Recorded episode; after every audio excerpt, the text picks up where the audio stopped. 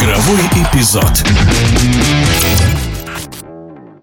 В российской мини-футбольной суперлиге в очередном туре встретились прошлогодние финалисты турнира «Норильский никель» и клуб КПРФ. Первый матч в ничью 3-3 завершился и по пенальти выиграл Норильский никель. Во второй игре чемпионы, футболисты КПРФ, одержали в основное время победу 3-2.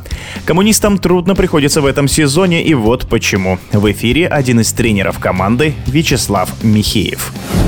Действительно, нам он дается очень тяжело. Во-первых, была подготовка к Суперкубку форсирована, было мало времени на отдых. Мы сразу приступили к, к работе, потому что там надо было играть Суперкубок. Плюс ушли футболисты хорошие, там Артем Ниязов, Денер Педро, которые уже влились в коллектив, которые знали наши требования. Ну, как получилось, так получилось. Поэтому немножко было тяжело в том плане, что то на первую роль вышли ребята, которые в том году меньше играли. Но я думаю, что сейчас и эти игры показали, что они наберут форму и не то, что составят конкуренцию ушедшим игрокам, а будут сильнее. Матчи с Норильским никелем для КПРФ стали принципиальными, если учесть и прошлогодний финал, и другие предыдущие матчи, которые проходили в очень упорной борьбе. Я думаю, что нет такой принципиальности. Просто действительно интересные матчи получаются, потому что две сильные команды. И с Норильском очень интересно интересно играть. Ну, потому что соперник не дает тебе играть, соперник играет агрессивно, качественные футболисты, то есть люди, которые могут один в один, там любой футболист может один в один обыграть, поэтому просто интересно. А такой принципиальности нет. У нас такие же принципиальные матчи и с Синарой, и с Тюменью, и с ЛКС, с любым соперником принципиальные.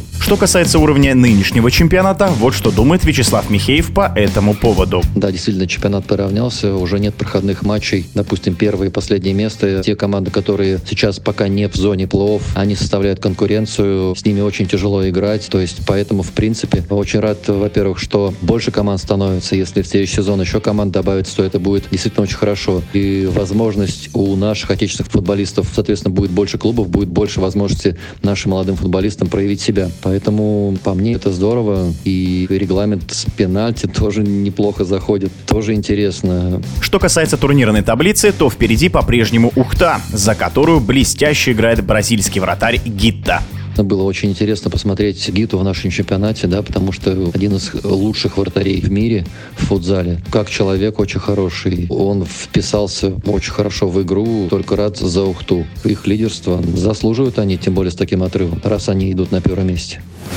С каждым туром в Суперлиге соперничество обостряется, и КПРФ сдавать позиции не собирается. В эфире был тренер этой команды Вячеслав Михеев.